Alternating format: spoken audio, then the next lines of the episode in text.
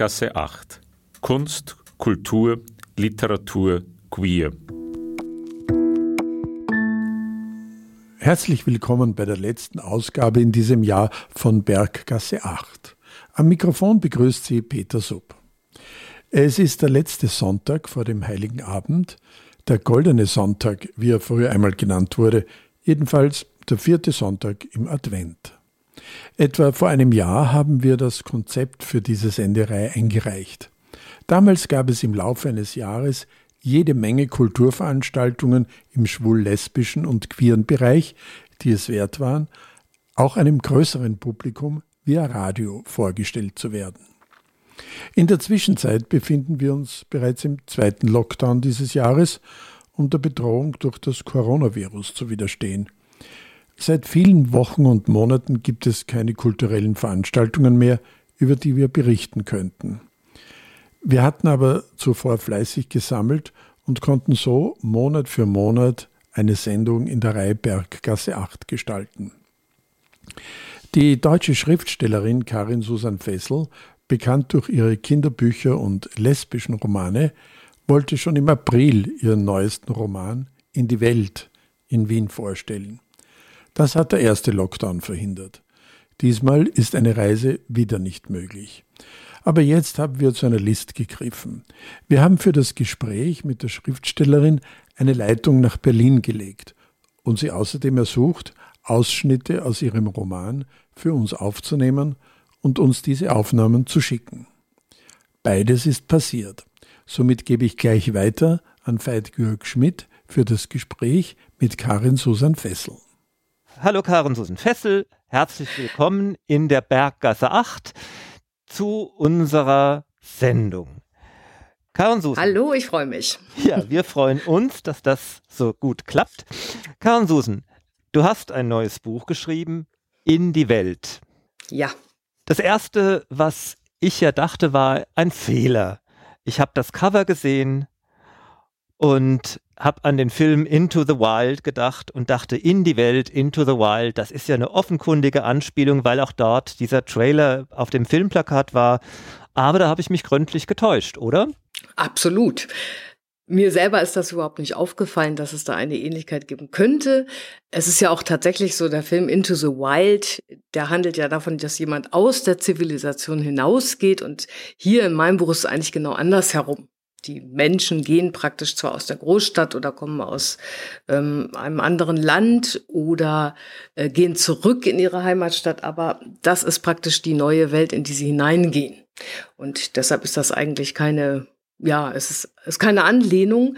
Ähm, was, was auch ganz anders ist, ist ja tatsächlich ähm, dieser alte Wohnwagen, dieses wunderschöne Cover, was ich übrigens heiß und innig liebe, weil es von meinem Lieblingsmaler Jan Roos ist, ähm, ein niederländischer Maler. Das finde ich äh, passt unglaublich gut zu dem Buch. Es spielt auch eine Rolle.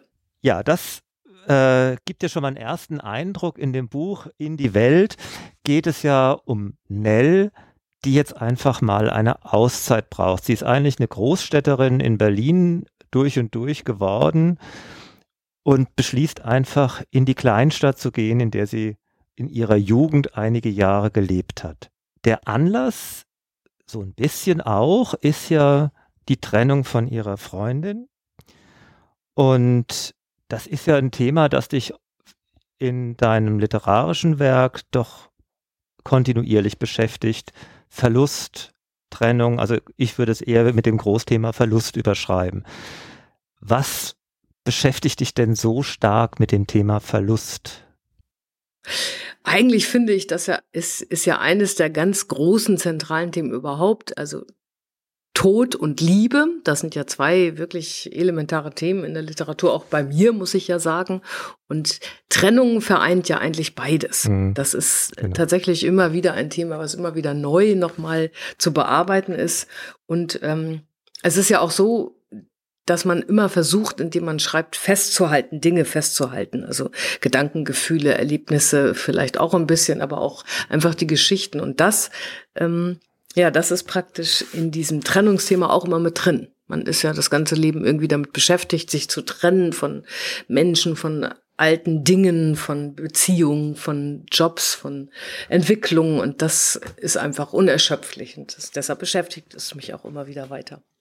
Du hast gerade gesagt, dass Trennung äh, ja die beiden Themen Tod und Verlust in gewisser Weise vereinigt. Kannst du das nochmal genau? Liebe. Äh, ja, genau. Tod und Liebe. Das ja, hat versprochen, ja. genau. ähm, liegt ja. eigentlich gar nicht so auf der Hand. Meinst du so, dass die Trennung im Grunde oft ja überhöht empfunden wird wie der Tod eines geliebten Menschen?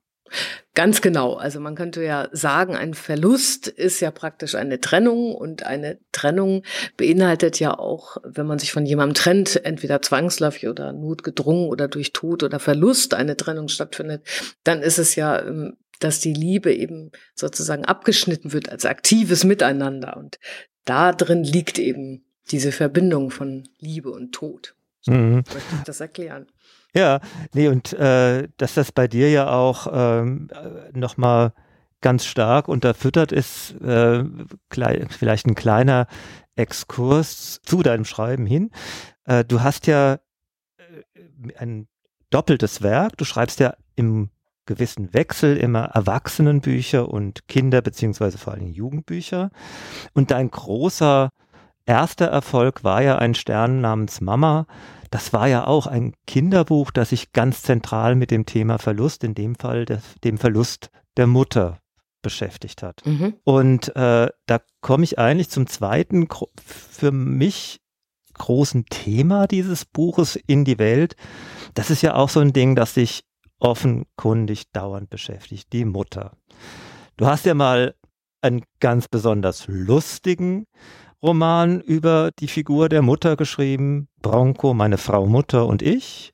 Da kommt ja. ein weiteres wichtiges Element deines Schreibens, nämlich der Hund äh, ins mhm. Spiel. Der spielt ja auch in der Welt eine, eine wichtige Rolle. Figur bei mir, ja. Ja, mhm. aber was mich eigentlich jetzt in der Frage besonders interessiert, die Mutter. Du hast äh, auch dem Abschied von der Mutter auch ein Buch gewidmet. Was wie siehst du die Figur der Mutter? Jetzt war ich das gar nicht so besonders für dich, sondern was, was bedeutet Mutter als eben auch als literarische Figur für dich? Also ich finde ja tatsächlich, wen, also wen beschäftigt die Mutter nicht? Ne? Das ist ja wirklich für alle Menschen, ob sie nun eine haben oder hatten oder nicht, immer ein zentrales Thema, die Mutter und wie steht man selbst in Bezug zur Mutter. Das finde ich literarisch auch unerschöpflich. Es ist auch immer wieder total spannend, das zu bearbeiten, weil die Mutter ist ja sozusagen die erste Frau im Leben eines Menschen. Und insofern prägt sie ja auch einen Menschen immer weiter mit. Und ich finde es einfach hochinteressant, auch immer wieder um mich herum zu sehen, wie die Menschen sich mit ihren Müttern auseinandersetzen. Das ist ja, äh, es gibt so viele Varianten davon, das finde ich eigentlich immer wieder spannend. Ich finde es auch manchmal wirklich wahnsinnig lustig, wie man ja mit der Mutter umgeht, wie die Leute zu ihren Müttern sind, das ist ja was ganz Spezielles. Und das finde ich, äh, das kann man auf tausende Arten und Weisen bearbeiten. Das macht mir immer wieder Spaß. Ja, das verstehe ich gut. Ich bin selbst gerade mit einem äh, Kunden dabei für äh, einen, einen Abend die Figur der Mutter in der schwulen Literatur vorzubereiten. Sehr schön. Ha, hast du, äh, siehst du Besonderheiten bei Müttern von lesbischen Frauen? Ja, auch. Also das, äh, das ist ganz speziell auch bei lesbischen Frauen. Es ist natürlich so, dass es gibt ja tausend Theorien, warum Frauen lesbisch werden oder wie das jetzt zusammenhängt. Und die Mutter ist natürlich immer so eine zentrale Auseinandersetzungsfigur auch für lesbische Frauen, weil sie eben gucken, wollen sie sein wie ihre Mutter oder wollen sie es nicht? Die meisten Menschen wollen ja eigentlich, oder die meisten Frauen möchten ja nicht wie ihre Mütter sein. Das ist ja ganz oft so, dass äh, auch gerade Lesben, ich möchte nie so werden wie meine Mutter. Oder ich sehe plötzlich so aus wie meine Mutter, wie schrecklich. Das finde ich auch erheiternd. Also Lesben haben auch ein spezielles Verhältnis zur Mutter, aber ich glaube, das geht für alle. Also ähm, ich habe auch immer sehr viel Spaß damit, wenn ich äh, Schreibworkshops gebe und gerne auch mit schwulen Männern zum Beispiel, wenn ich dann gerne mal das Thema jetzt einen Text zu verfassen zum Thema die Mutter. Dann gibt es ein kollektives Gestöhne, Gekreische. Das ist wirklich, das ist wirklich etwas, die einen stöhnen, die anderen amüsieren sich, die nächsten freuen sich, aber es ist immer irgendwie ein Brüller. Die Mutter ist für alle was zentral ist. Das kann man auch sagen, auch bei Lesben eben. Mhm. Und siehst du da Unterschiede zwischen Schwulen und Lesben? Ich meine, du hast ja. Ja. Äh, ja. ja.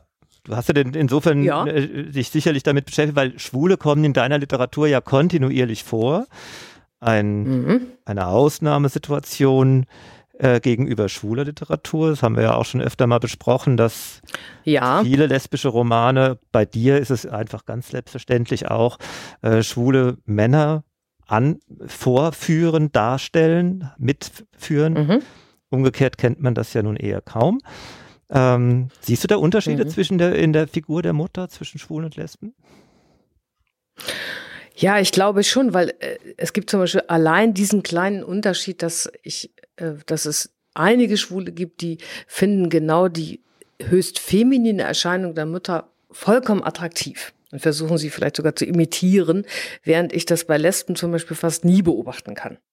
Ne? Also es gibt wirklich dieses, dieses, äh, dieses Idealbild der mondänen, eleganten Mutter spielt offenbar bei vielen Schwulen eine Rolle, bei Lesben nicht. Da ist eher diese praktische, lebenstüchtige tüchtige Mutter gefragt als Idealbild. Das finde ich immer ganz spannend, also wie sich das verschiedenartig äußert. Zu Gast in der heutigen Sendung Berggasse 8 ist die deutsche Schriftstellerin Karin Susan Fessel. Veit-Georg Schmidt spricht mit ihr. Jetzt nochmal zum neuen Buch, In die Welt. Was mir beim Lesen ja als erstes aufgefallen ist, das liegt vielleicht auch ein bisschen an dieser, an der Situation, in der ich äh, angefangen habe zu lesen. Aber das ist mir ja praktisch wie eine Welle entgegengeschlagen, was eigentlich jetzt ein schlechtes Bild ist, die Ruhe.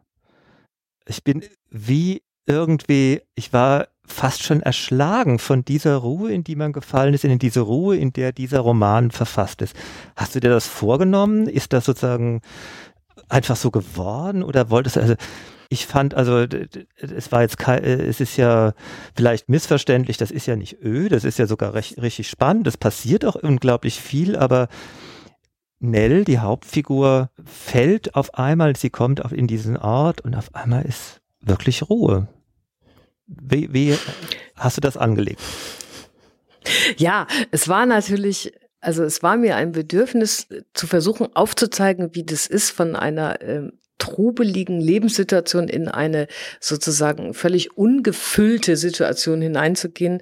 Und dann ist da tatsächlich diese Ruhe, die vielleicht auch erschlägt, diese klingende, hallende Ruhe. Mhm. Man glaubt ja dann immer, Ruhe ist was ganz Entspannendes, was nur Positives. Das ist aber in dem Roman, hoffe ich, auch so gezeigt, dass es eben äh, nicht immer nur entspannt und ruhig ist, sondern eben auch äh, verrückt machen kann letztlich oder äh, ne, dass einen das mitnimmt, dass in der Ruhe eben die eigenen Gedanken ganz laut werden zum Beispiel.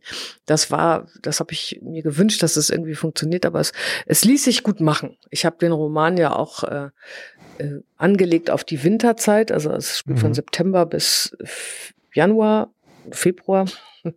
Und genau in diesen Monaten eben herrschte auch Ruhe. Das ist ja für mich übrigens auch eine ideale Schreibzeit, Winter. Und wenn es früh dunkel wird und alles kommt da draußen wirklich zur Ruhe, so ein bisschen, die Leute sind drin, die rennen nicht mehr draußen rum. Man war dieses Jahr sowieso so, aber dann nochmal besonders. Und das lässt sich gut verarbeiten, finde ich. Also das passte mir ganz gut. Wobei der Roman ja auch, ja. ja, ja, wobei der Roman ja eigentlich fertig war, bevor diese verordnete Ruhe bei uns einkehrte, ja, ne? Das auf jeden Fall, aber er war eben, er ist im, größtenteils in der Winterzeit entstanden. Ne? Also ich habe die meiste Zeit daran im Herbst und Winter geschrieben auch. Hm? Und die Ruhe hast du ja fand ich, ich meine, ich versuche da ja immer so ein bisschen Autorinnen und Autoren so ein bisschen auf die Schliche zu kommen. Wie machen sie das eigentlich technisch? Ähm, das war so ein Punkt, der mich da auch wieder gefesselt hat. Es gibt ja ganz viele Rückblenden im Roman in die Kindheit, Jugendzeit von, mhm. von Nell und ihren Bekannten. Und du schreibst ja. den Roman in der Hauptgegenwartszeitebene, in der Vergangenheit, während du die, die Rückblenden in der Gegenwart als grammatikalische genau. Zeitform beschreibst. Das ist ja auch eigentlich äh, auf einmal, wenn man das mitgekriegt hat, wie, wie, das läuft, ist es ja völlig spannend auch, weil erstens ist es eine ganz offenkundige Markierung von Rückblende durch dich, die aber sehr mhm. eigenwillig mhm. ist, weil es ja im Grunde die Zeitverhältnisse umkehrt. Genau, das war meine Absicht, das wirklich umzudrehen. Ich habe ewig getücht, heraus herumgetüftelt, ob das auch funktioniert. Aber das, ich finde, das funktioniert sehr gut. Man muss sich natürlich so ein bisschen einlesen, weil es ist ja nicht, äh, das ist ja nicht das, was wir so kennen. Normalerweise wäre es dann anders herum. Ne? Also tatsächlich, dass die Hauptgeschichte in der Gegenwartsform und die Rückblenden in Vergangenheitsform. Aber so genau umgedreht, finde ich, funktioniert das wunderbar, weil es eben für mein Gefühl die Intensität immer zeigt. Ne? Ich konnte ja praktisch als Rückblenden immer nur kleine Sequenzen nehmen und nicht groß äh, ausgewalzte epische Erzählstränge, sondern ich habe dann immer nur Situationen genommen. Außer dass es ja eben eine äh, quasi Markierung und eine Schreibtechnik ist, dass eben die Ge Vergangenheit im Präsens steht und die Gegenwart im äh, Präteritum, ist es ja auch nochmal so ein Gefühl, das sich dann auf einmal einstellt, die Vergangenheit bricht in die Gegenwart ein, sie ergreift auf einmal Besitz, sie holt einen ein. Ähm, ja, genau. Die, die Vergangenheit bricht in die Gegenwart ein und das ist halt das Moment, das ich versucht habe, möglichst intensiv zu gestalten. Es sind ja, wie gesagt, nur kurze Sequenzen und genau die sollten eine größtmögliche Intensität haben im Verbund mit der Vergangenheitsform, in der das Hauptgeschehen erzählt wird. Und ich glaube einfach, dass es, es ist für alle Beteiligten also alle drei Erzählfiguren, die ja selbst erzählen aus verschiedenen, drei verschiedenen Perspektiven, für die jedes Mal werden sie praktisch wirklich äh, eingeholt. Das bricht über sie herein, diese Vergangenheit in der Gegenwartsform. Und ich finde, das funktioniert ganz vorzüglich, meiner Ansicht nach. Ja, da sind wir eben auch, es sind ja drei Hauptfiguren, obwohl unter den dreien ja mhm. Nell doch eigentlich die ganz prominente Hauptfigur ist. Sie ist ja auch die, Absolut. die mhm. von, vom Herkommen identifikatorisch sich auch sicherlich als Lesbe bezeichnen würde. Ähm, mhm. Bei den anderen, die sind ja so ein bisschen changierend, die anderen zwei. Sie haben alle so ihre Macken, Frustrationen, aber auch im Grunde so ein paar positive Perspektiven, denen Nell ja gerade hinterherhängt, oder? Ja, so ein bisschen. Also es ist äh, so, dass ich das lange hinterher überlegt habe, wie ich das konstruiere sozusagen, dass die Figuren alle ein Gleichgewicht haben. Das haben sie aber nicht. Tatsächlich ist Nell die eigentliche Hauptfigur, die nämlich mit ihren negativen Erinnerungen, mit ihren Traurigkeiten sehr zu kämpfen hat und sich so ein bisschen durchlaviert, während ähm, die Ruhe, die du vorhin angesprochen hast, eigentlich hauptsächlich Louis innewohnt. Das ist ja die könnte man sagen, die zweite Hauptfigur, für manche auch die heimliche Hauptfigur. Und dann die dritte Hauptfigur ist eigentlich eher eine Nebenfigur, die in den Vordergrund drückt. Ähm, denn sie ist praktisch, äh, ja, sie hat eigentlich was sehr überanstrengtes, sehr stressiges, aber ich finde sie auch sehr komisch, diese Figur. Also das sind drei Beate, ganz verschiedene die, Figuren. Äh, ne? Beate genau, Beate. auf dem Hotel, ne? Genau. Und, sie ist, mhm. und sie ist ja eigentlich im Grunde so die äh, von der äh, von der Anlage als Figur ja fa fast wirklich denkt man boah was eine langweilige Geschäftsfrau im Grunde die mhm. empfindet sie ja, ja auch äh, partienweise empfindet sie sich ja auch selbst so aber da steckt ja mehr drin während es bei Louis ja irgendwie fast schon umgekehrt ist er ist ja ein Handwerker, er hat eine Tischlerei übernommen und irgendwie sein einziger Makel ist eigentlich, dass er schreiend heterosexuell ist, oder?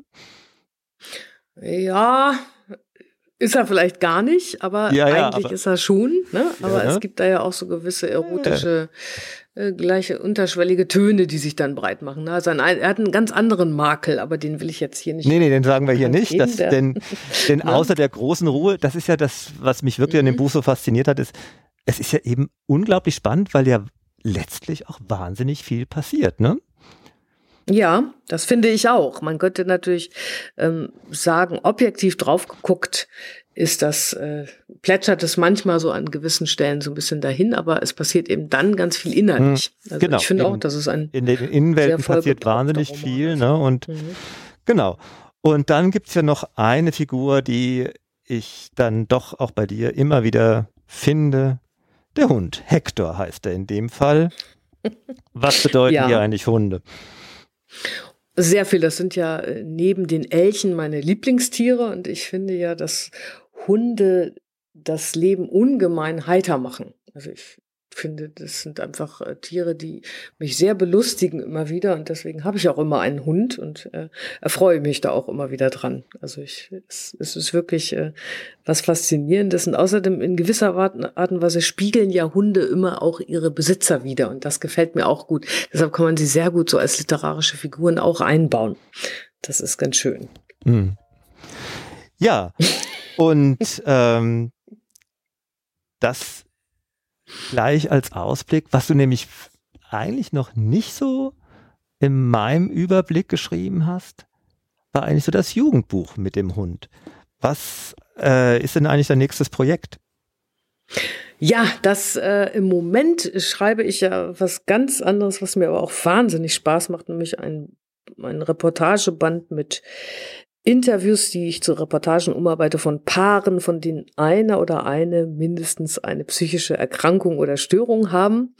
Ähm, das ist eine tolle Mischung, muss ich sagen, weil da eben auch äh, mehrere lesbische Paare dabei sind, auch ein schwules Paar. Und das ist jetzt praktisch das, was ich jetzt gerade mache. Das erscheint im Frühjahr im Psychiatrieverlag. Und dann bin ich ganz frei, dann kann ich, äh, werde ich mich wahrscheinlich wieder dem Kinder- oder Jugendbuch zuwenden und dann als nächstes erst wieder ein Erwachsenenbuch schreiben. Ich wechsle das ja tatsächlich immer. Genau, das ist ja so ein Ping-Pong-Spiel bei dir. Und was aber sicher auch mehr ist als die Ökonomie, denn die, die Ökonomie sagt ja sicherlich, das Kinder- und Jugendbuch ist erfolgreicher als das Erwachsenenbuch, stimmt das? Ja, aber jetzt nicht mehr. Ich muss sagen, das, das ändert sich ja gerade. Die gesamten Jugendbuchprogramme schrumpfen komplett zusammen und ähm, mhm.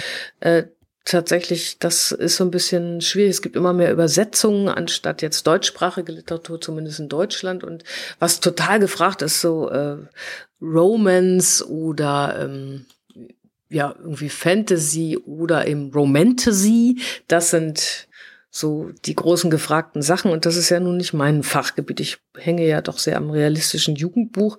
Das wird zusehends schwieriger, aber ich. Äh, das ist ja sehr erstaunlich, weil jetzt mal aus buchhändlerischer Sicht gesagt, dass der Kinder- und Jugendbuchbereich ist ja der einzige Wachstumsmarkt, den wir haben. Tja, der Kinderbuchbereich, ne? Also ich finde, das hm. muss man echt immer ein bisschen trennen. Ja, stimmt wohl, ja. Das wächst ja vielleicht auch, aber Kinderbuch ist natürlich irgendwie, das wächst immer. Das ist, äh, das ist ja jetzt auch in diesen Zeiten gerade, wird wahrscheinlich bedeutend mehr den kleinen Kindern vorgelesen oder hm. als Geschenk wird das äh, größer bei Jugendlichen. Also ich muss ganz ehrlich sagen, je mehr Lesungen ich vor Jugendlichen habe und immer, wenn ich frage, wer überhaupt liest, das wird immer weniger. Also hm. das weiß ich nicht, wie sich das noch verändern wird, aber das ist äh, mag ja ein wachsender Bereich sein, auf jeden Fall nicht in der Realität, was die Jugendlichen selbst angeht. Das, ich glaube, das schrumpft ziemlich zusammen. Da werden wir, glaube ich, noch große Veränderungen erleben. Ja. Aber so dieses jetzt von der thematischen was du, äh, Seite, was du angerissen hast, äh, Fantasy, Romance und die ganzen mhm. anderen Genre, äh, Literatur, Junkfood-Ereignisse äh, interessieren dich eigentlich nicht so, ne? Nö, ich könnte mich natürlich auch mal daran versuchen, werde ich vielleicht auch mal tun, einfach um zu gucken, wie sich das äh, mhm. schreibt, weil ich habe wirklich gelernt, nicht mehr nie zu sagen. Früher habe ich auch immer gesagt, ich würde niemals ein Krimi schreiben oder nie ein Bilderbuch und beides habe ich getan. Also es kann durchaus sein, dass ich mich an derlei auch noch mal versuche, mhm. obwohl ich glaube, dass mir Fantasy vielleicht nicht so liegt. Mein einziger Fantasy-Roman das war äh, das Buch Sire, meine Königin. Das war ja eigentlich mhm. das einzige wirklich so kaum erfolgreiche Buch, obwohl ich das persönlich ganz toll finde. Aber mal sehen. Also mal sehen, was noch so kommt. Ich bin selber eigentlich gespannt. Ja, prima. Ja, dann, Karen Susan, wir freuen uns auf jeden Fall mit dem Neuesten in die Welt auf alles, was mhm. so kommt. Und ja, ich mich auch.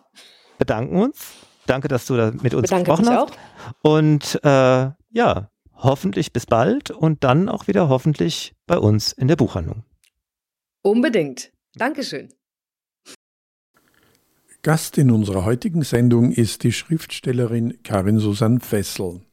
Karin Susan Fessel wurde in Lübeck geboren und machte 1983 ihr Abitur am Ludwig-Windhorst-Gymnasium in Meppern.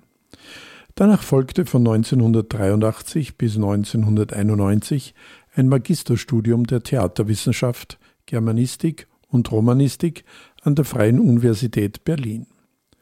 1992 machte sie eine Hospitanz in den Abteilungen Hörspiel und Feature des ORB. Seit 1993 ist sie freie Schriftstellerin und Journalistin, lebt und arbeitet in Berlin. Sie veröffentlichte Romane, Erzählungen und Sachbücher in verschiedenen Verlagen. Karin Susan Fessel arbeitet zudem auch als Journalistin vorrangig für die Deutsche AIDS-Hilfe sowie als Dozentin für Schreibseminare.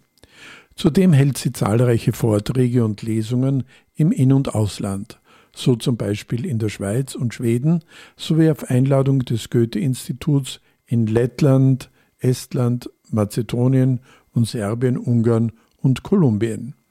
In Kolumbien war sie zudem als Hauptreferentin der fünften internationalen Tagung für Kinder- und Jugendliteratur an der Universidad Central im November 2009 zu Gast. 2018 war sie Poet in Residence an der Universität Bielefeld. 2020 wurde Fessel das Bundesverdienstkreuz verliehen. Veit-Georg Schmidt hat mit Karin Susan Fessel gerade eben über ihren jüngsten Roman In die Welt gesprochen. Dieses Gespräch haben wir zwischen Wien und Berlin mit einer Leitungsschaltung geführt. Wir haben Karin Susan Fessel auch gebeten, Kostproben aus ihrem Roman aufzunehmen und uns diese Aufnahmen zu senden. Das hat sie gemacht und diese dürfen wir Ihnen jetzt präsentieren. In die Welt. Ihre Mutter saß bereits im Wartezimmer und sprang ungeduldig auf, als Nell die Praxis betrat. Da bist du ja, sagte sie, bevor Nell auch nur einen Gruß herausbringen konnte. Komm, los, wir gehen. Ich bin schon ganz lange fertig. Zielstrebig marschierte sie auf die Tür zu. Wiedersehen, sagte Nell zur Sprechstundenhilfe hinüber, aber die hob die Hand. Moment, ich hab hier was für Sie. Sie reichte Nell einen Umschlag über den Tresen.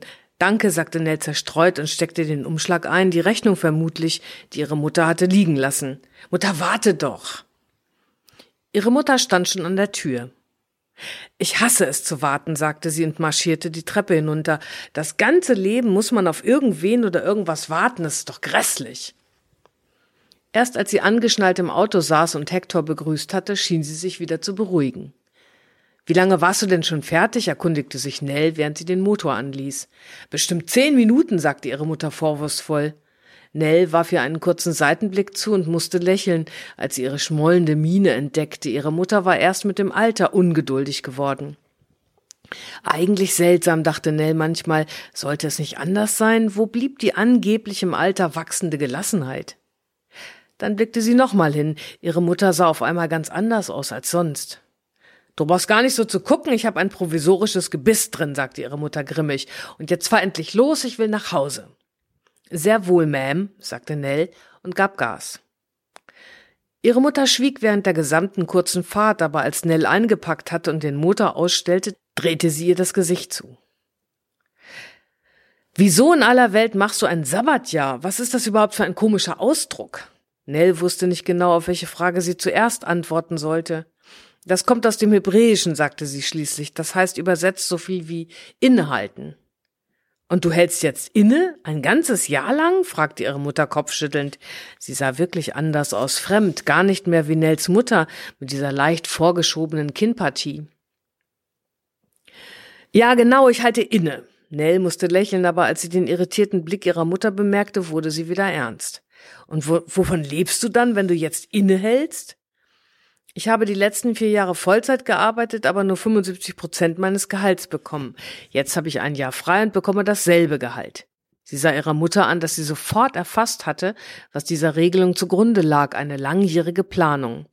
Komische Sitten sind das, sagte ihre Mutter und stieß die Tür auf, wenn das dein Vater wüsste. Mir wäre lieber, ich wüsste mehr über ihn, sagte Nell und stieg ebenfalls aus. Ihre Mutter sah sie über das Wagendach hinweg nachdenklich an. Nein, sagte sie, das wäre dir garantiert nicht lieber. Ich glaube, du weißt alles über ihn, was du wissen solltest. Der Rest tut nur weh. Irma zieht die Vorhänge beiseite und öffnet die Fenster so weit, wie es nur geht. Dann atmet sie tief ein und bleibt eine Weile so stehen, die Hände auf dem Fensterbrett abgestützt, mit geraden Schultern, ein Bein angewinkelt, den Fuß um die Wade geschlungen. Nell betrachtet ihren kräftigen Rücken und die kaum vorhandene Taille. Sie kennt Irma nicht genug, um zu wissen, wie ihr der eigene Körper gefällt. Aber ihr gefällt er sogar sehr. Irma ist kräftig und schmal zugleich, eine seltene Kombination. Sie wirkt, als hätte sie jahrelang Leistungssport betrieben und wäre nun dabei, langsam abzutrainieren. Vielleicht liegt Nell auch vollkommen falsch, aber das ist ihr egal. Sie weiß sehr wohl, dass sie Irma mit einem verklärten Blick betrachtet, und als Irma sich plötzlich umdreht und sie ansieht, da weiß sie auch, dass auch Irma darum weiß. Was ist, willst du nicht mal gucken, wie das Ganze hier bei Tageslicht aussieht? Nell schiebt sich aus dem Bett und landet auf den nackten Fußsohlen. Einen Moment erschrickt sie. Sie hat nicht aufgepasst. Tiffy liegt direkt oft neben dem Bett, aber dann wird ihr klar, dass Tiffy nicht mehr da ist, nicht hier und nirgendwo sonst. Kein Hund mehr, auf den sie aufpassen, um den sie sich kümmern muss. Nur sie und Irma. Hier an der Ostsee. Zum ersten Mal verreist sie beide. Nur sie und das Meer da draußen vor dem Fenster und ein schmaler Streifen Sand, über dem der Wind tost. Irma und sie. Sie und Irma, ein frisches Paar. Sind sie ein Paar? Irma ist zurückhaltend in dieser Hinsicht. Sie sagt nichts, nichts über Gefühle, nichts über das, was war, auch nichts über das, was sein könnte. Nell wünscht sich mehr, wünscht sich viel. Vier Wochen sind es jetzt, vier Wochen eine winzige Zeitspanne auf ein ganzes Leben gerechnet, auf die Jahre und Jahrzehnte, die bereits hinter ihnen beiden liegen. Schade, dass ich dich so spät kennengelernt habe, hat Nell einmal gesagt. Irma hat nun die Brauen gehoben. Jetzt sieht sie ihr mit schmalen Augen entgegen, einen Katzenblick oder besser ein Tierblick, denkt sie zum wiederholten Mal, unergründlich, grün, wunderschön. Und auch ein wenig zum Fürchten. Irma das ahnt Nell bereits. Irma trägt Abgründe in sich. Jeder Mensch trägt Abgründe in sich, aber Irmas Abgründe scheinen ihr unergründlich. Auf eine Art wirkt sie stets ein wenig unberechenbar, als lauerte in ihr etwas Ungezähmtes, Unbehaustes.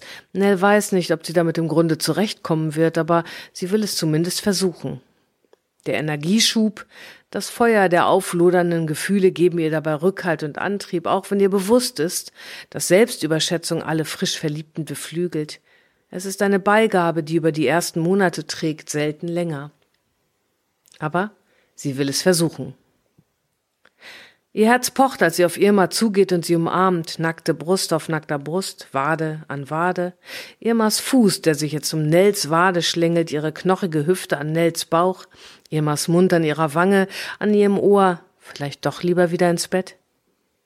Nell lacht, glücklich, spürt Irmas Arme um sich, ihre nackte Haut, weich, ihre Finger meandern über Nells Rücken und über ihre Schulter hinweg sieht sie das Meer, die Ostsee.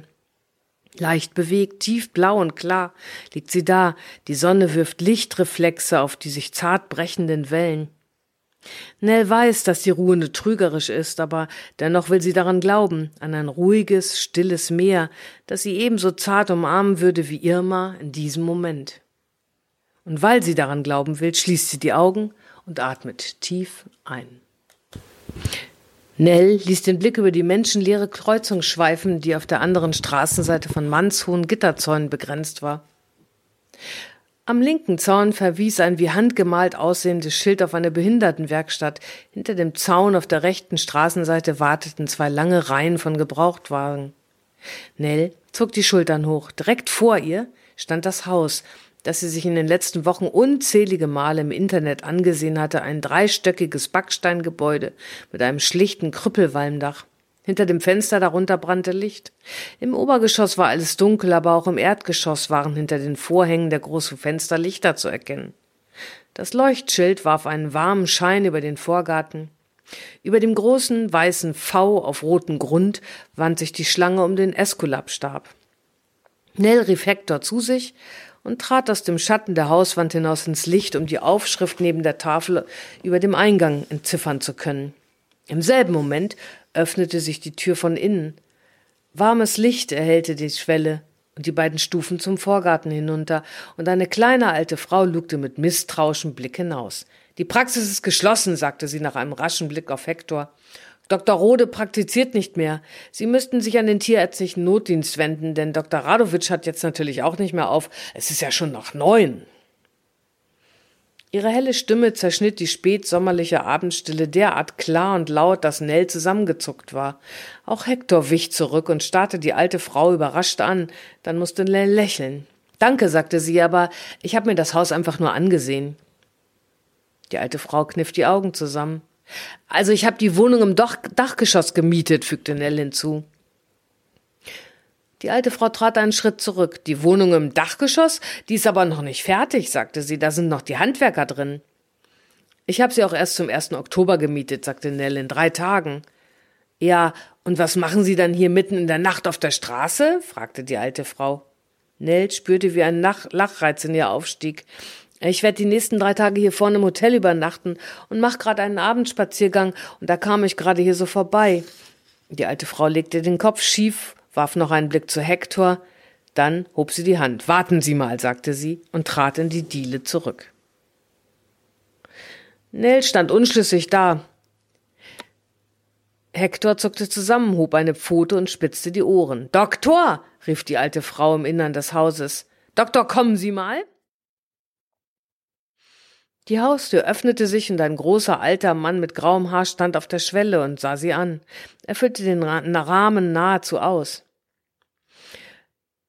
Nell registrierte erstaunt, wie gerade er sich hielt, so gerade und aufrecht, wie sie es noch nie bei einem alten Menschen gesehen hatte. Er trug die klassische Kleidung eines gepflegten älteren Mannes, ein gestreiftes Hemd mit einer Strickjacke im Zopfmuster darüber, Korthosen, Pantoffeln.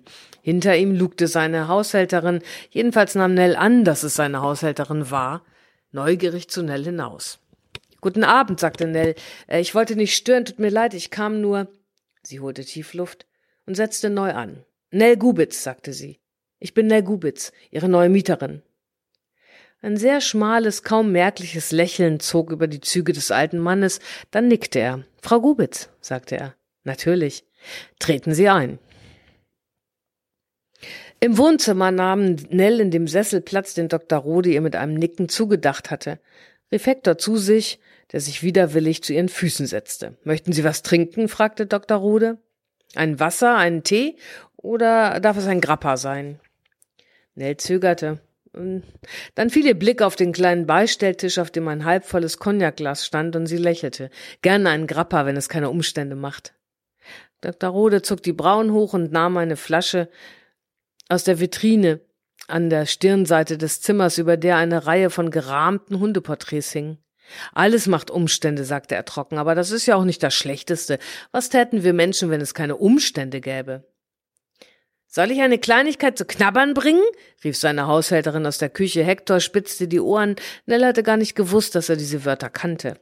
Dr. Rode sah Nell auffordernd an, aber sie schüttelte den Kopf. Nein, danke für mich nicht, rief sie in Richtung Küche und erntete ein leises Grummeln. Dann war das Geklapper von Geschirr zu hören und das Geräusch von Schubladen, die geöffnet und wieder geschlossen wurden. Danke, Lotte, sagte Dr. Rode laut und wandte sich wieder Nell zu. Sehen Sie mir meine Küchenphilosophie nach, sagte er, während er es ihr und dann sich selbst einschenkte und die Flasche abstellte. Alte Leute halten gern große Reden, auch im Kleinen. Er lächelte in sich hinein. Das ist das senile Redebedürfnis und das Bedürfnis, die Jungen an seinem im langen Leben angehäuften Weisheiten teilhaben zu lassen. Leider ist damit der moderne Begriff der Teilhabe nicht im Mindesten gemeint. Dabei würde das die Sachlage doch deutlich vereinfachen. Alte Leute gibt es schließlich im Überfluss. Er seufzte, als er sich mit einem Ächzen in den Sessel gegenübersetzte und nach seinem Glas griff. Sehen Sie, das war der Beweis. Seniler Redefluss. Zum Wohl. Nell hob ihr Glas und nippte daran. Sie trank nie Grappa, aber dieser hier schmeckte ihr ausgezeichnet. Dr. Roder beobachtete sie, dann beugte er sich vor und lockte Hector zu sich, der sofort die Seiten wechselte und sich an Dr. Rodes Beine schmiegte, um sich von seinen langen, knochigen Fingern streicheln zu lassen. Du Feiner, sagte er zu Hector. Du bist ein ganz feiner und du hast Glück. Würde Hugo noch leben, dann müsstest du jetzt draußen angebunden vor der Tür warten, bis dein Frauchen und ich die Flasche geleert hätten. Hugo? fragte Nell und nahm noch einen Schluck. Mein letzter Münsterländer, er ist vorvergangenes Jahr dahingeschieden und jetzt bin ich einfach zu alt für einen neuen Gesellen. Du hattest dein ganzes Leben lang genug Hunde um dich herum, Frido, rief seine Haushälterin aus der Küche. Irgendwann ist es auch mal gut. Dr. Rode zuckte mit den Schultern und sah Nell an. Sie weiß einfach Bescheid, sagte er und lächelte verschmitzt. Nell lächelte zurück, leicht irritiert darüber, dass sie Haushälterin Dr. Rode mit einem Mal duzte. Sie war sich nicht sicher, ob sie jemals schon ein längeres Gespräch mit einem so alten Menschen geführt hatte. Sie schätzte ihr Gegenüber auf weit über 80, vielleicht sogar noch älter, aber zumindest geistig war er noch voll auf der Höhe. Sie haben ja in Ihrer Bewerbung geschrieben, dass Sie die Wohnung zunächst für ein halbes Jahr mieten möchten, sagte Dr. Rode. Darf ich fragen, was Sie denn ausgerechnet in diese kleine Stadt führt? Meine Mutter lebt hier, sagte Nell, als wäre das eine ausreichende Erklärung. Seit ungefähr drei Jahren wieder. Wieder? Ja, wir haben hier schon zusammen eine Zeit lang gewohnt, als ich noch zur Schule ging, dann sind wir fortgezogen und vor drei Jahren ist sie zurückgekommen. Nell zuckte mit den Schultern. Offenbar hat es ihr hier besser gefallen, als ich wusste. Dr. Rode nickte. Und darf ich fragen, was Sie beruflich machen? Er hob fragend die Flasche.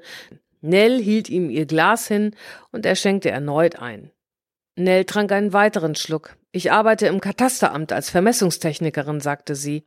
Und wieder einmal wunderte sie sich darüber, wie fremd der Beruf in ihren eigenen Ohren immer noch klang, obwohl sie ihn schon seit über zwanzig Jahren ausübte. Nahezu jeder, dem sie davon erzählte, war überrascht über ihren Beruf und fand, dass er nicht zu ihr passte. Ihr selbst ging es anders, aber sie hatte zunehmend weniger Lust, sich dazu zu erklären. Dr. Rode nickte und schwieg einen Moment, aber er fragte nicht weiter nach. Leider kann ich Sie nicht nach oben führen, sagte er und verzog seine schmalen Lippen zu einem bedauernden Lächeln. Die Wohnung ist noch nicht fertig, aber selbst wenn sie es wäre, es ginge nicht. Meine Beine machen das nicht mehr mit, vom Rücken ganz zu schweigen, aber in dem Fall könnte ich ja meine Schwester bitten. Ihre Schwester? fragte Nell verdutzt. Dr. Rode beugte sich vor und kraulte Hektor. Ja, die emsige, mithörende Küchenfee dort hinten ist meine Schwester. Sie haben sicher gedacht, sie sei meine Haushälterin. Daran hat sie selbst Schuld. Sie war lange Jahre tatsächlich Haushälterin, allerdings nicht bei mir, sondern bei einer Fürstenfamilie im Märkischen Land. Und seitdem ist sie der Meinung, dass gewisse Standards einzuhalten sind, unter anderem die, dass man einen Doktor in unmittelbarer Nähe seiner Wirkungsstätte grundsätzlich als Doktor anzusprechen und damit auch zu siezen hat. Das gilt also für, auch für ehemalige Wirkungsräume, ja? sagte Nell und lächelte in ihr Glas. Plötzlich spürte sie die Wirkung des Grappas, ein leicht schwebendes Gefühl, das ihr ausnehmend gut gefiel. Dr. Rode lächelte ebenfalls. In einer Art stillen Einvernehmen sahen sie sich über ihre Gläser hinweg an. Sind Sie von hier? fragte sie.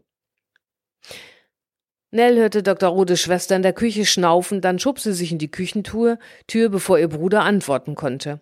Nein, sagte sie in energischem Tonfall, wir stammen aus Masuren, aus Rosengarten. Nell drehte sich um. Dr. Rodes Schwester hatte die Fäuste in die Hüften gestemmt und einen grimmigen Gesichtsausdruck aufgesetzt. Aus der Nähe von Rastenburg fügte sie hinzu und nickte. Ihr Gesicht, ihre ganze Haltung verriet eine lang gehegte Bitterkeit und Angriffslust, die Nell für einen Moment lang sprachlos machte. Dann sprang Dr. Rode ein. Nur, dass wir Rosengarten vor über 70 Jahren verlassen haben und nie wieder dorthin zurückgekehrt sind, sagte er. Doch, rief seine Schwester aufgebracht, vorletztes Jahr. Sie und ihr Bruder sahen sich an, und plötzlich lag eine Stimmung im Raum, die Nell nur schwer zu deuten vermochte. Zorn, Trauer, Entbehrung schienen sich zu einem Wust aus Gefühlen zusammenzuballen und die Luft zu verdichten. Vorletztes Jahr haben wir eine Reise nach Masuren unternommen, erklärte Dr. Rodes Schwester. Und wir haben fast nichts mehr wiedererkannt. Alles ist so heruntergekommen. Ihr Bruder wiegte den Kopf. Einiges ja, sagte er bedächtig, aber es ist auch sehr viel schön renoviert worden. Nur ist Rosengarten eben nicht mehr das Rosengarten, das wir in Erinnerung haben. Das ist vorbei.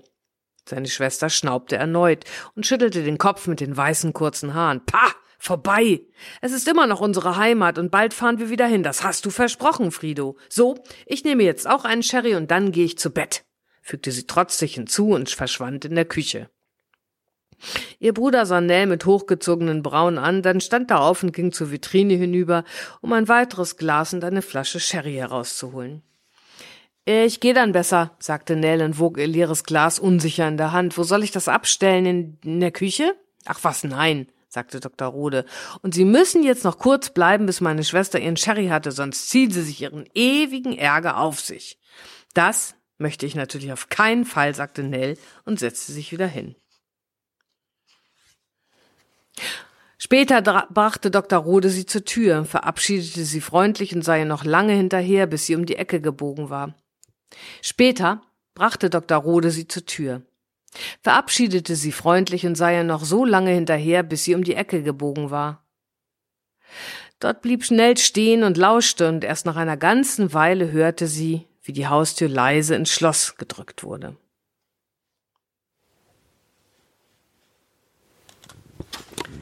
Marius starrte in sein Handy, als Luis hereinkam. Hastig steckte er es weg und sah Luis vorsichtig an. Und? fragte er mit rauer Stimme. Dein Vater wird dich nicht mehr anrühren, sagte Luis und warf seine Handschuhe auf die Ablage neben der Tür. Und wenn doch, dann kriegt das mit mir zu tun. Marius nickte. Ein kurzes Lächeln huschte über seine Lippen.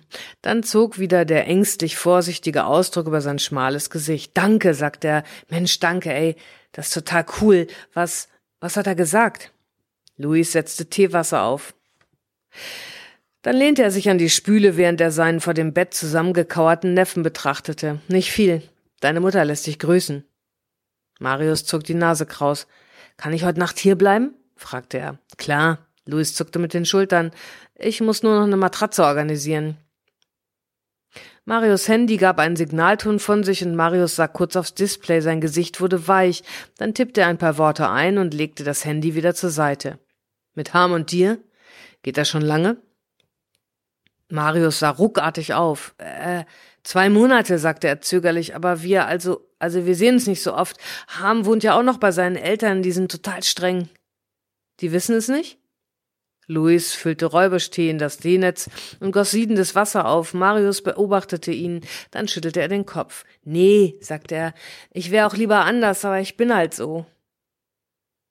Ist doch nichts dagegen einzuwenden, dass du schwul bist. Denk das bloß nicht und lass dir das auch nicht einreden. Luis setzte sich hin. Marius grinste schief. Pass doch, ich bin scheiße in der Schule und überhaupt und dann auch noch schwul, genau das Richtige für meinen Vater. Hat er sich doch immer gewünscht, so ein wie mich. Er lachte bitter. Kann ich nicht bei dir in die Lehre gehen als Tischler? Seine ganze Haltung drückte Unschlüssigkeit aus und zugleich tief sitzende Frustration. Louis hatte das Gefühl, seinen Neffen zum ersten Mal richtig anzusehen. Was er sah, war ein unglücklicher Sechzehnjähriger mit schlaffer Körperhaltung, strähnigem, etwas zu langem Haar und wachen, aber traurigen Augen. Aber immerhin hatte er die Liebe entdeckt, das war schon mal ein guter Anfang, mehr als Louis in seinem Alter erkundet hatte. Marius, sagte er, ich weiß nicht, ob du das wirklich willst, Tischler werden, das ist harte körperliche Arbeit. Mir egal, besser als Schule. Marius schob das Kinn vor. Das reicht nicht. Marius Handy gab wieder einen Ton von sich und Marius konnte der Versuchung nicht widerstehen. Er sah auf Dis aufs Display und lächelte, als er die Botschaft las. Luis betrachtete ihn einen Moment, dann stand er auf. Wir reden noch mal drüber, sagte er und warf einen Blick aus dem Fenster zum Hotel gegenüber hinüber. Im Foyer brannte Licht und der Parkplatz war nur halb voll. Ich geh mal eben rüber und frag nach dem Zimmer. Hä? Für wen? Na, für dich, sagte Luis und nahm seine Jacke. Oder für mich. Überlege ich mir noch. Marius grinste. Als Luis die Tür hinter sich schließen wollte, hielt er ihn zurück. Luis? Ja? Warum nennt Mama dich eigentlich immer Lambi? Luis zögerte nur kurz. Das ist mein alter Spitzname. Ja, schon klar, aber warum Lambi? Luis seufzte. Mein Geburtsname war Lambert, sagte er, aber ich habe den Namen geändert. Das geht einfach so? Marius sah ihn verdutzt an. Luis zuckte mit den Schultern. Nein, nicht einfach so. Aber es ging mit viel Mühe und Aufwand. Ich hatte schwerwiegende Gründe. Welche? Louis seufzte erneut. Erzähl ich dir vielleicht mal irgendwann, aber nicht jetzt, okay? Marius nickte und lehnte den Kopf nach hinten. Cool. Lambert ist ja auch ein Scheißname. Er zuckte zusammen. Also ich will dir ja nicht zu nahe treten, aber doch, du hast recht. Lambert ist ein Scheißname. Ein totaler Scheißname. Louis grinste seinen Neffen an, dann zog er die Tür hinter sich zu. Noch auf der Treppe musste er lachen. Ein totaler Scheißname, wirklich. Beate stand verdutzt auf, als er hereinkam, dann zog ein Lächeln über ihr Gesicht. Luis, sagte sie erfreut, na Sonne Überraschung, wie geht's, wie steht's? Ihre sichtliche Freude über seinen Besuch tat Luis wohl, und plötzlich keimte eine Idee ihm auf, die er empört zurückwies. Gut, sagte er, und bei dir? Sie sahen sich runter, als ob sie den Sitz ihrer Kleidung überprüfen wollte. Dann nickte sie. Alles gut, ja, nicht viel los heute Abend. Was führt dich denn her? Was kann ich für dich tun? Louis lehnte sich an den Tresen. Ich bräuchte ein Zimmer, nur für heute Nacht, sagte er. Hast du dich ausgeschlossen? fragte sie lachend und warf einen Blick zum Computer. Da kann man doch auch den Schlüsseldienst holen, oder? Louis lächelte. Nein, ich habe Besuch, sagte er. Mein er hielt inne. Plötzlich wusste er, dass es nicht richtig wäre, Marius hier einzuquartieren. Er und Harm konnten kein Hotelzimmer gebrauchen, sondern einen Platz für sich, an dem sie ungestört waren, an dem Verschwiegenheit garantiert war, und das war nicht hier unter Beates neugierigen Augen, sondern drüben in Louis Wohnung. Er seufzte innerlich. Deshalb muss ich mich für eine Nacht ausquartieren. Hast du noch ein Zimmer frei für mich? In Beates Gesicht zuckte es, aber sie beugte sich rasch zum Computer hinunter und tippte kurz auf die Tastatur. Aber ja, sagte sie, du hast die Wahl. Nach vorne raus oder nach hinten, Einzel- oder Doppelzimmer. Louis betrachtete ihren gebeugten Nacken, der ihm auf einmal sehr verletzlich erschien. Das war unmöglich, das ging gar nicht. Ach, sagte er, wenn ich schon die Wahl hab, dann gern ein Doppelzimmer nach hinten raus. Beate nickte, ohne aufzusehen. Als sie es doch tat, war ihr Blick ernst. Gut, sagte sie, sehr gern. Was kostet es? Sie lachte und winkte ab. Nichts, sagte sie. Ich würde sagen, es ist eine Probenacht. Wenn sie dir gefällt, dann kommst du mal wieder. Und sonst?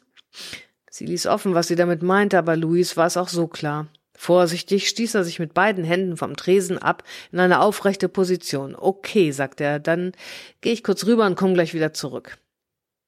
Beate nickte und sah auf die Uhr. Ich bin hier, sagte sie, und willst du, würdest du, möchtest du noch was mit mir trinken? Sie lachte auf. Also nur wenn du willst? Luis nickte, ohne zu antworten. Bis gleich, sagte er. Bis gleich also. Ihr Blick folgte, ihm hinaus in die Dunkelheit. Draußen holte Louis tief Luft und blieb einen Moment lang stehen. Er war im Begriff, einen Fehler zu machen, das war ihm bewusst, aber vielleicht war es an der Zeit dazu. Der R4 stottert und bockt. Louis nimmt Gas weg und umfasst das Steuer fester, als eine heftige Windböe ihn fast von der Straße weht. Graupelschauer klatschen gegen die Windschutzscheibe, durchsetzt mit Dreck. Der Deich zu seiner Linken sieht aus, als ob er gleich abzurutschen droht, aber das kennt Luis schon. Starr sieht er gerade aus und kneift die Augen ein wenig zusammen, als der Hof des Nachbarn in Sicht kommt. Die Bauersfrau trägt gerade zwei Eimer quer über den Grund, sie humpelt noch schlimmer als früher und dicker ist sie auch geworden.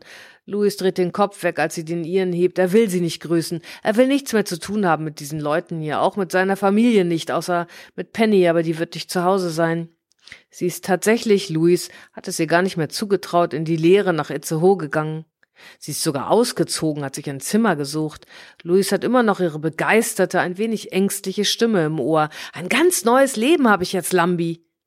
Er hat auch ein ganz neues Leben, aber etwas muss er noch klären. Und nach diesem Besuch, das hat er sich geschworen, wird er nie mehr zurückkehren. Auf den letzten 200 Metern verlangsamt er das Tempo. Das Kernkraftwerk, das vor sechs Jahren den Betrieb aufgenommen hat, steht wie ein Menetekel am Himmel vor ihm. Die Hofstelle liegt ein Stück vor dem Dorf. Auf der einen Seite vom Deich begrenzt, auf der anderen vom flachen Land, das sich bis ins Unendliche zu ziehen scheint. Die bröckeligen Pfosten an der Einfahrt haben mehrere Steine verloren, seit er das letzte Mal hier war. Im letzten Sommer war das zur Erntezeit. Zwei Tage war er da, zwei Tage, angefüllt mit Arbeit, Mähdreschen, erste Ernte einbringen, Tiere füttern. Niemand hat sich weiter nach seinem Leben erkundigt, aber das hat er auch nicht erwartet, nur erhofft. Luis fährt an den Schuppen ran und stellt den Motor ab, der mit einem Röcheln erstirbt. Als er die Tür öffnet, tritt sein Bruder aus dem Dunkeln des Schuppens und verzieht das Gesicht zu einem hämischen Grinsen. Was denn dat für ne Schrottkarre? Sofort steigt die Wut in Louis hoch. Am liebsten möchte er Hanno eine reinhauen, aber er beherrscht sich. Wortlos klappt er die Tür zu und geht an seinem großen Bruder vorbei in Richtung des Hauses. Was hast du denn vor? fragt Hanno und kratzt sich im Nacken. Vatern ist nicht da, wenn du den anpumpen willst. Als wenn ich je um Geld gefragt hätte, sagt Louis und sieht auf den Weg vor sich. Hanno hinter ihm lacht. Ein hohes, irgendwie falsches Lachen und für einen winzigen Moment tut er Louis fast leid. Klar, Hanno hat es sich selbst ausgesucht, hier zu bleiben, den Hof später zu übernehmen, aber trotzdem hat er ein Scheißleben. Der Hof ist komplett heruntergewirtschaftet und fast pleite, seit Onkel Walter im vorletzten Jahr beim Unfall mit dem Trecker gestorben ist. Offenbar ist er beim Abtransport von Strohballen einem Wassergraben zu nahe gekommen, umgekippt und dabei unter das Fahrzeug geraten. Louis Vater hat ihn erst mehrere Stunden später gefunden, da war er schon tot. Seit Onkel Walter die Geschäfte nicht mehr regelt, sind die Finanzen zusehends in Schieflage geraten. Louis Vater ist absolut nicht geschäftstüchtig. Die Leute trauen ihm nicht und Hanno erst recht nicht. Alles geht den Bach runter, denkt Louis, als er die kaputte Stalltür sieht. Hinter der Moon die fünf verbliebenen Kühe unruhig, alles geht den Bach runter, Gott sei Dank habe ich damit nichts mehr zu tun. Aber schlecht fühlt er sich doch bei dem Gedanken. Dennoch, deswegen ist er nicht hier. Vor der Haustür zögert er kurz, dann hebt er die Hand, lässt sie aber wieder sinken, linken, sinken. Energisch drückt er die Klinke hinunter. Der Flur liegt im Dunkeln, die Gummistiefel seiner Eltern stehen an der Wand, daneben nachlässig hingeschlunzt Hannos ausgetretene Badeschlappen, die er im Haus immer anzieht. In der Küche brennt Licht, seine Mutter steht am Herd und rührt in einem Topf, sein Vater sitzt doch am Tisch. Trotz der Kälte hat er sich sein Flanellhemd bis zum Nabel aufgeknöpft und kratzt sich am Bauch, während er die Zeitung studiert. Überrascht sieht er auf, als Louis den Raum betritt. Lambert, sagt er erstaunt, war du hier? Seine Mutter dreht sich um. Für einen Augenblick zieht ein Lächeln über ihre Lippen, das ihre Augen nicht ganz erreicht. Dann breitet sie einen Arm in einer hilflosen Geste aus und lässt ihn wieder sinken. Hast gar nicht gesagt, dass du kommst, sagt sie halb erfreut, halb vorwurfsvoll. Jetzt haben wir schon gegessen. Kaffee kannst du haben. Louis nickt und zieht sich seinen Stuhl zurück. Dein Vater sieht ihn forschend an. Louis hat keine Ahnung, ob er ihm ähnlich sieht oder nicht. Er kann sich selbst im zerfurchten Gesicht seines Vaters jedenfalls nicht wiedererkennen. Die buschigen Augenbrauen, die hellen Augen, der schmale Mund, das alles hat nichts mit ihm zu tun, die breiten bäuerlichen Gesichtszüge seiner Mutter aber auch nicht. Ich muss was von euch wissen, sagt Louis. Etwas, das sehr wichtig für mich ist. Seine Mutter zuckt kaum merklich zusammen und Louis weiß sofort, dass ihr klar ist, worum es geht. Wichtig? sagt sein Vater und lehnt sich zurück. Mit zusammengekniffenen Augen sieht er seinen jüngeren Sohn an. Was soll denn so wichtig sein? Ich möchte alles über meine Operation wissen, sagt Louis mit fester Stimme, so wie er es sich vorgenommen hat. Und die Unterlagen will ich auch haben, und zwar alle. Was für Unterlagen? Sein Vater schüttelt den Kopf. Louis beugt sich vor. Die Operation an meinem Penis, sagt er. Ich bin mindestens dreimal operiert worden, vielleicht auch noch öfter. Das erste Mal, als ich in der dritten Klasse war. Ihr müsst dazu eingewilligt haben. Ich will wissen, was genau damals operiert worden ist. Sein Vater schnaubt und wirft einen kurzen Blick zu Louis Mutter, die immer noch mit dem Rücken zu ihnen steht und aufgehört hat, im Topf zu rühren. Was willst du denn jetzt damit? Das ist doch urlange her. Wer will das denn noch wissen? Ich, sagt Louis und beugt sich vor. Ich will das wissen. Unbedingt. Ihr habt nie mit mir darüber geredet, nie, nicht ein einziges Mal. Ein Schweigen entsteht, ein dichtes, scharfes Schweigen, das in alle Ritzen des Raumes kriecht.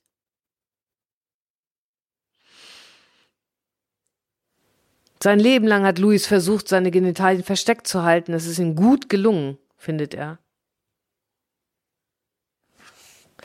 Der Mann, der sein Vater ist oder auch nicht, Warum habt ihr mich nicht schon früher operieren lassen? sagt er. Ihr wusstet doch von Anfang an, dass da was mit mir nicht stimmt. Sein Vater schnaubt und steht auf. Bah, sagt er, das muss ich mir doch von dir nicht sagen lassen. Kommst du her, machst du Vorwürfe, was? Luis versucht ihm in die Augen zu sehen, aber sein Vater weicht seinen Blick aus. Vielleicht ist er auch gar nicht sein Vater.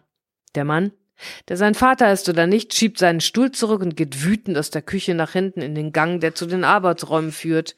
Louis hört ihn grummelnd vor sich hin brummen und poltern. Er sieht den Rücken seiner Mutter an. Mama, sagt er. Seine Stimme hört sich eigenartig rau an, echt. Warum habt ihr euch nicht drum gekümmert? Seine Mutter sackt zusammen. Wir wussten auch nicht, was man da macht, sagt sie. Das wussten wir doch auch nicht. Im Hof ist Hannos Stimme zu hören. Jemand ruft zurück, dann herrscht wieder Stille. Habt ihr irgendwelche Unterlagen? fragt Louis. Seine Mutter zuckt mit den Schultern.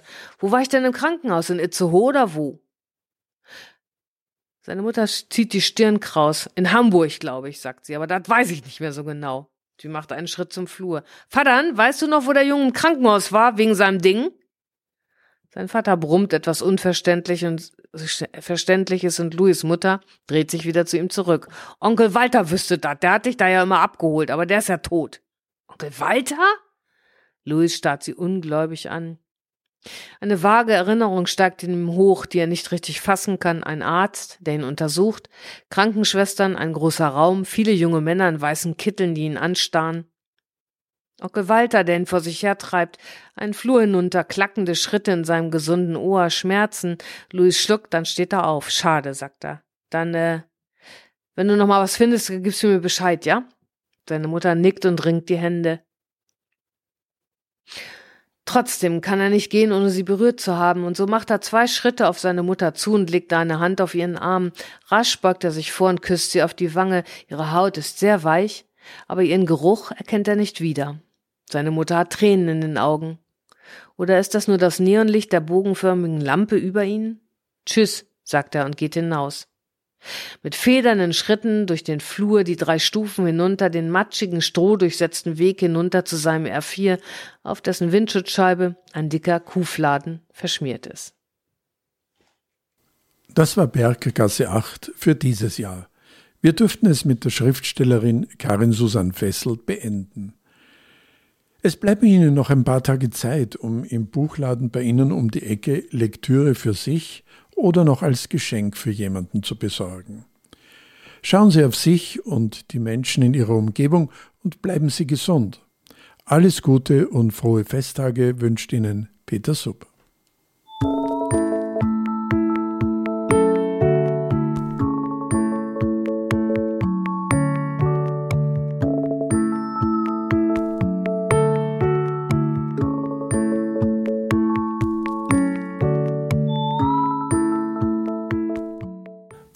Berggasse 8 Kunst, Kultur, Literatur, Queer